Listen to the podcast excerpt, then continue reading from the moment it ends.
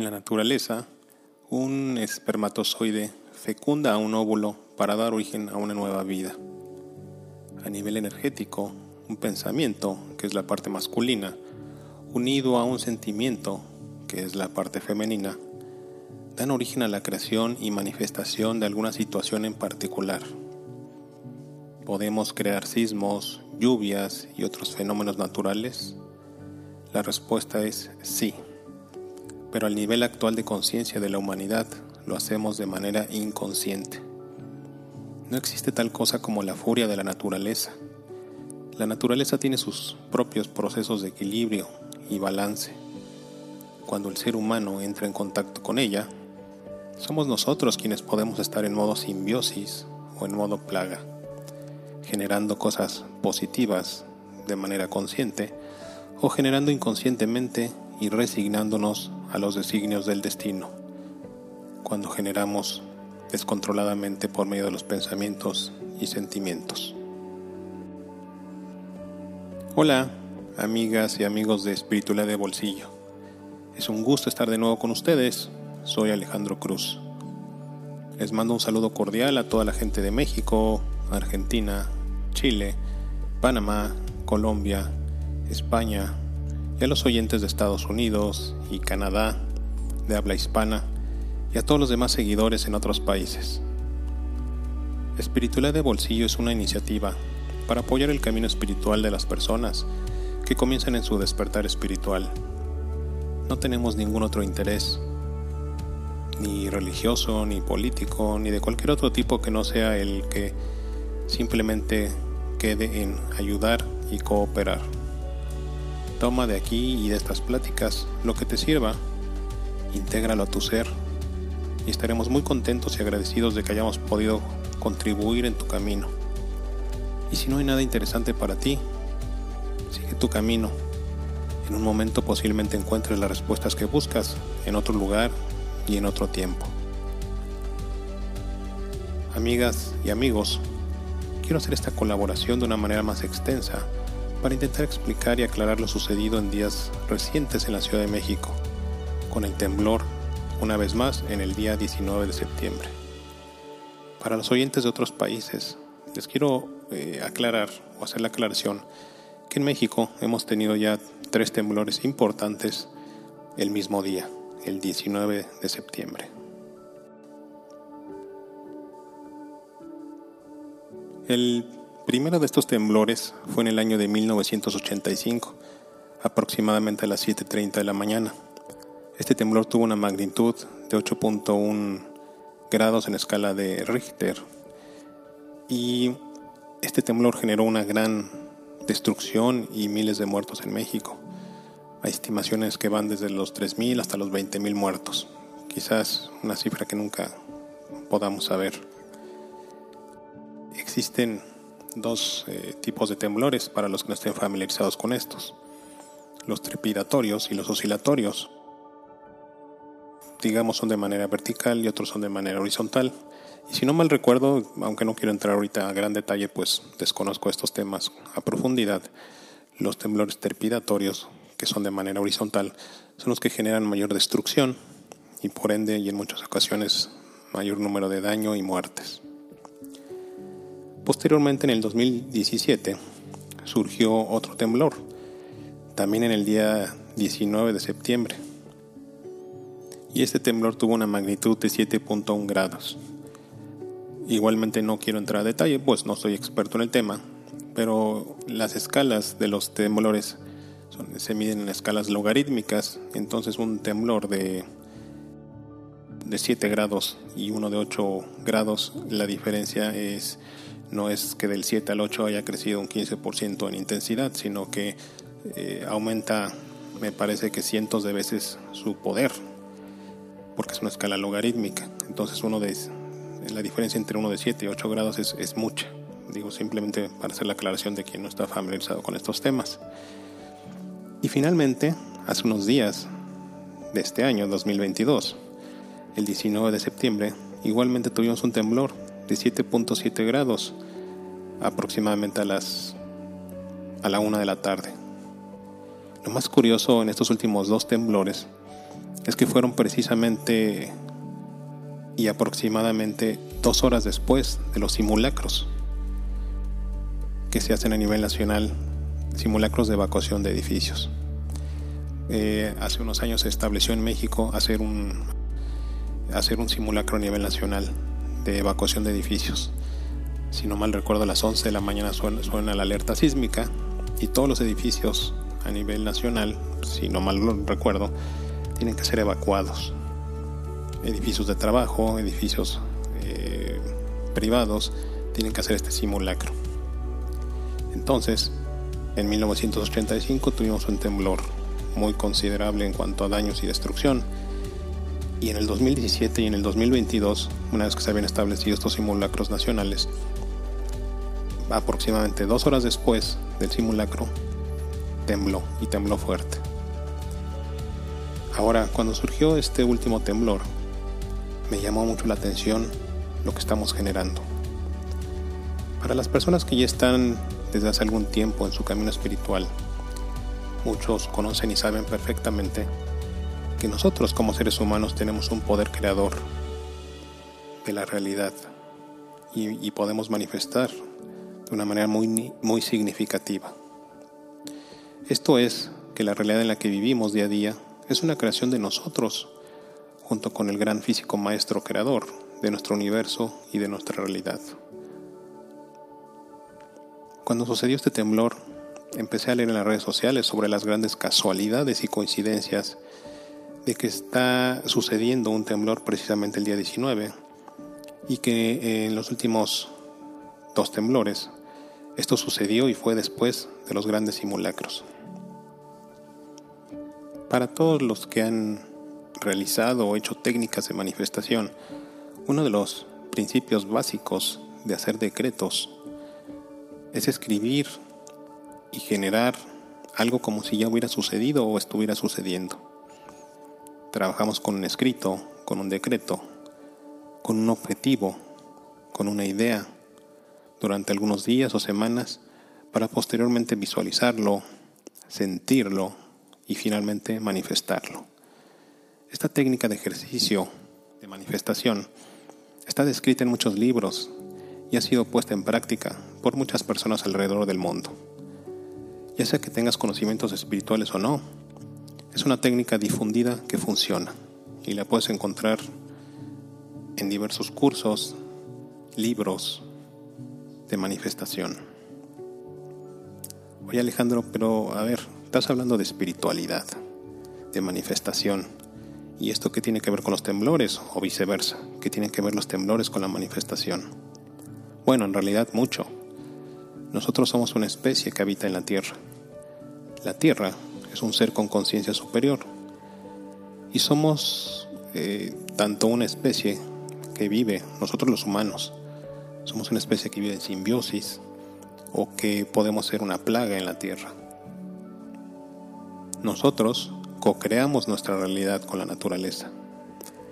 Las personas con conciencia avanzada saben perfectamente que estando en armonía con la naturaleza se pueden generar lluvias, un buen clima, o si por el contrario hay transgresiones a la vida o negatividad, se pueden generar eventos de destrucción o desastres naturales. En México, desde hace algunos años se instalaron los simulacros a nivel nacional y esto precisamente hace que, que sea un detonante de todo lo que ha sucedido. Por un lado, es conocido y sabido que México es una tierra sísmica, por lo que no es ninguna sorpresa que haya temblores y terremotos de manera regular, entre comillas. Si en lugar de temblores y terremotos tuviéramos, por ejemplo, erupciones u otro tipo de desastres naturales, entonces quizás estaríamos generando más de estos desastres de otro tipo. ¿Y por qué específicamente hubo un temblor el día 19? Porque estamos generando todas las condiciones ideales para tal fin. Primero, tuvimos un simulacro en donde establecimos y definimos lo que estábamos esperando. Y por otro lado, durante los últimos meses, y aquí es el punto clave, hemos generado una gran, una gran, gran, gran cantidad de energía potencial acumulada que busca una salida. Energía predominantemente negativa. Oye Alejandro, me parece absurdo todo esto que dices. Bueno, es que esta frase ya me la han dicho en alguna ocasión y me gusta y me hace reír. Mira, al igual que una presa, una presa se llena de agua y esta agua cuando se abren las compuertas de la presa fluye y mueve las turbinas que generan electricidad. Esta agua acumulada tiene un gran potencial de generar electricidad. Así que al igual que en la presa, nuestros sentimientos y pensamientos y emociones desbordadas son energía que se va acumulando en el ambiente. ¿En dónde? En el ambiente. En la tierra, en el cielo, en los edificios. Y aunque no podamos verlo ni sentirlo, esta energía puede ser uno de los grandes principios de la física. Obedece, perdón, a uno de los grandes principios de la física. La energía no se crea ni se destruye, solo se transforma. Entonces, al igual que en la presa, esa energía se mantiene acumulada, esperando que algún evento la libere o que la haga moverse. El catalizador de dicha reacción es precisamente un simulacro el día que se cumple una fecha trágica para muchos. Para las personas que no viven en la Ciudad de México, les quiero hacer un, pequeño paréntesis, que cuando se detona el simulacro, mucha gente se le acelera el corazón, se pone nerviosa, hay taquicardias, ataques de pánico, porque se establece un recuerdo de conciencia colectiva muy traumático, donde se disparan los recuerdos de muerte, destrucción, caos. Entonces, al momento que se detona eso, imagínate, potencializado por los millones de personas que están participando en el simulacro o que escuchan la alarma. Se detonan muchos recuerdos, muchas emociones. Y bueno, ante todo esto, ¿va a volver a temblar el 19 de septiembre en los próximos años? Pues déjame decirte que es muy probable que sí. Quizás no en esa fecha exacta, pero sí unos, días, sí unos días antes o unos días después. Pues de nuevo estamos con los ingredientes, una vez más eh, los estamos preparando una vez más en el caldero. Oye, pero es muy obvio que, es, que va a volver a temblar México, la Ciudad de México es una tierra sísmica. Bueno, ahorita te voy a explicar unas diferencias. ¿Cuál es la diferencia entre los fenómenos naturales y los desastres que afectan las vidas humanas? Bueno, pues el miedo con el que se crean. Por un lado, en los fenómenos naturales, hay ajustes energéticos propios de la naturaleza y en el caso de los desastres que afectan las vidas humanas, hay reacciones en cadena de energía negativa que existe y está acumulada en el medio ambiente. De eso depende en gran medida el daño que nos venga de vuelta a manera de karma. Las transgresiones a la vida, el daño a otras personas, a otros seres vivos y al medio ambiente son factores que contribuyen a uno u otro tipo de fenómeno natural estamos viviendo también en una época de mucha polarización, de mucha lucha, de mucha desesperanza, de muchos miedos, de sentir que perdemos el status quo y salimos de nuestra zona de confort. Hay mucho malestar en general en el mundo por muchas situaciones. Esa es la energía acumulada y la que se sigue acumulando en todo momento. Y que es el combustible del cual te hablo, que finalmente cuando llega una masa crítica ayuda a detonar ciertos procesos. También te quiero hablar de los fractales de Mandelbrot y voy a leer algo canalizado con mi eh, amigo Gabriel Ángel. Los fractales de Mandelbrot son una réplica instantánea e inmediata de escenarios preestablecidos que se repiten una y otra vez cuando se crea una intención. Una intención, perdón. Por ejemplo, ustedes van al teatro y pagan por ver una obra. Y todos aquellos que paguen en el futuro verán la misma obra. Centrar tu atención en algo de tu mundo crea esa misma situación una y otra vez, no solo en tu área geográfica, sino en algún lugar del planeta. El COVID, por ejemplo, también es una especie de fractal. Sin embargo, es mucho más avanzado, pues tiene conciencia propia, porque es un microorganismo biológico. En cambio, los fractales normales solo crean situaciones similares. Y bueno, haciendo un resumen, en donde colocas tu atención, lo expandes y lo repites una y otra vez. Entonces, es posible que tiemble por culpa de otros y muera gente inocente. Bueno, esa es una pregunta muy obvia y al mismo tiempo difícil de contestar, porque todos estamos en este momento y viviendo aquí en esta misma zona y estamos unidos en aprendizajes. En muchas ocasiones esta gente que muere, muere por alguna razón. Quizás su camino se ha terminado, sus lecciones se han terminado y tenga que reencarnarse una vez más para entonces aprender otras cosas. Esa es una plática que podría ser totalmente un tema aparte y no quiero desviarme ahorita del tema. Pero si te interesa conocer más de esto, escríbeme y seguramente podemos desarrollar una plática posteriormente. Y entonces, la, la gran pregunta para continuar esta plática es, ¿debemos de dejar de hacer simulacros? No, aunque sería prudente hacerlo de otra forma y en otros momentos y en otros días, no en un día que se suma nuestra atención, nuestra intención y nuestros recuerdos. Cultivo perfecto para dar pie a una manifestación. Sobre todo en sentimientos que están a flor de piel.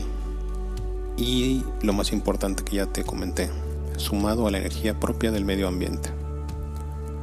Los simulacros están basados en el miedo de algo negativo que vaya a manifestarse de nuevo y apela a los sentimientos de baja conciencia, miedo, temor, muerte, etc. Y el, y el miedo genera, el miedo paraliza. El miedo también crea, pues está sujeto a una gran variable que es el instinto de supervivencia del ser humano. Cuando la conciencia humana crezca, ya no nos preocuparemos por hacer simulacros. El recuerdo a festejar será la solidaridad humana y todo lo bueno que surgió de esos eventos. De manera espontánea, miles de personas volcaron su amor e intención en ayudar a los damnificados. En múltiples lugares, ciudades y estados, se establecieron centros de acopio y recolección de agua, comida, víveres y material para ayudar a los que habían sufrido pérdidas de su hogar, trabajo, bienes materiales y seres queridos. Entonces, de esta manera, nuestros recuerdos estarán basados en el amor y en los sentimientos de la más alta vibración, recordando el día que se estableció una cadena de ayuda, de luz y de amor hacia los demás. Y así es. Si te interesa conocer más de la energía y otros temas, te recomiendo ampliamente el libro de El campo de Lynn McTaggart. Y te voy a leer el prólogo que está en internet. Te quiero hacer la aclaración, este libro lo he, leído tres o cuatro veces y me encanta. Es un libro que te abre los ojos. Es un poco técnico, pues trae muchos conceptos de física, matemáticas y otras ciencias eh, apegadas a, los métodos científicos, pero es un libro muy interesante. Y aquí está el prólogo. En la vanguardia de la ciencia están surgiendo nuevas ideas que cuestionan las actuales creencias respecto a cómo funciona el mundo. Los nuevos descubrimientos demuestran fehacientemente que el ser humano es algo mucho más extraordinario que un simple ensamblaje de carne y huesos. Durante décadas, en distintas partes del mundo, respetados científicos de muy diversas disciplinas han llevado a cabo ciertos experimentos cuyos resultados dejan perplejos a los biólogos y a los físicos. En conjunto, estos estudios nos ofrecen abundante información respecto a la fuerza central que gobierna nuestros cuerpos y también al resto del universo. Los experimentos descritos en este libro demuestran que la realidad no es como la imaginamos y aportan pruebas científicas sobre los sucesos paranormales, la evidencia, el poder de la oración, la homeopatía, la curación espiritual y el instinto de los animales, por citar solo algunos de los temas implicados. Comparable con el Tao de la física, El campo explora de una manera exhaustiva y equilibrada los últimos descubrimientos científicos y su insospechada conexión con lo espiritual. Y amigas y amigos, me despido con esto. Me encantaría recibir sus dudas, preguntas, comentarios para desarrollar un tema más sobre esto. Les mando un saludo y abrazo de luz. Namaste.